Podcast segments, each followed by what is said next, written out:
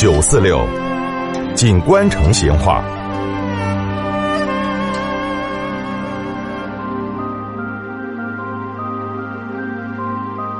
听众朋友，早先哈，我们成都的水系众多，在那个陆路交通还不发达的时候，水上交通嘛就扮演了相当重要的角色。今天我们就来摆一下老成都的水上的交通工具。根据这个功用的不同，成都河道上的船呢，大概可以分为三类，就是划船、渡船跟货船。这个划船嘛，主要是用来做游船的。成都人以前有坐划船在河后头游玩的这个习俗，当时锦江跟沙河都可以坐起划船去游赏的。在划船高上，还可以享受到船宴。这个船宴呢，当然就是以鱼鸭虾为主了。将将从河头打起来的鲜嫩的活鱼，拿来毒、拿来烧、拿来清蒸或者拿来穿汤，味道都是相当巴适的。如果这阵还有这种耍法，嘿，我想哈，除了吃，啥子麻将、地主都弄到河后头去打去斗，恐怕更巴适哦。哎，接着哈，我们再来摆下渡船。以前的那个工程水平差，要在河高上修桥嘛，就相当的困难。那么为了方便府河、南河两岸市民的来往，咋个办呢？就在沿河开了一些渡口。大家都可以坐船过河，遇到那个枯水季节，船家嘛就在河岸边边上垒几个大石头，再搭上一节木板板来当那个栈桥，也就算是渡船码头了。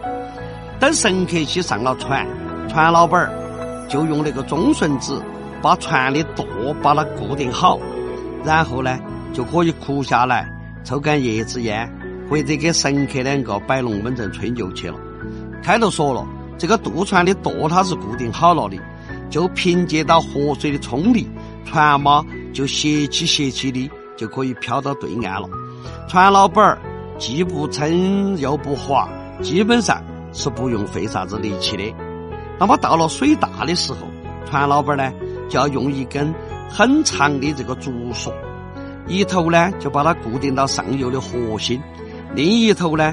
就牢牢的绑在船的那个桅杆高上，那个就要相当小心的撑船，才能够保证安全。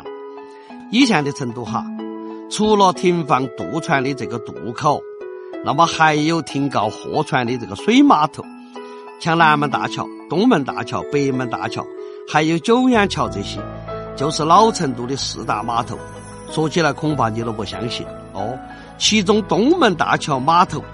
可以停靠上百艘的货船，那么这个东门大桥的码头一般都停靠的是上行船。啥子上行船？就是说从彭山、乐山这些地方拉到成都的货船。上行船呢，主要是运输木材、木炭，还有粮食、啥子油料、生气、棉花、药材这些货物的。当年东门大桥一带的啥子木材行、炭行。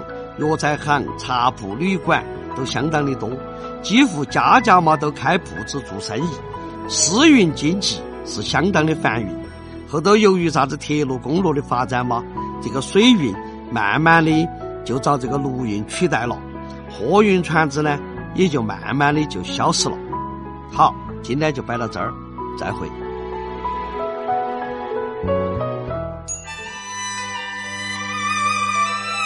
成都的味道，耶，硬是有点长哦。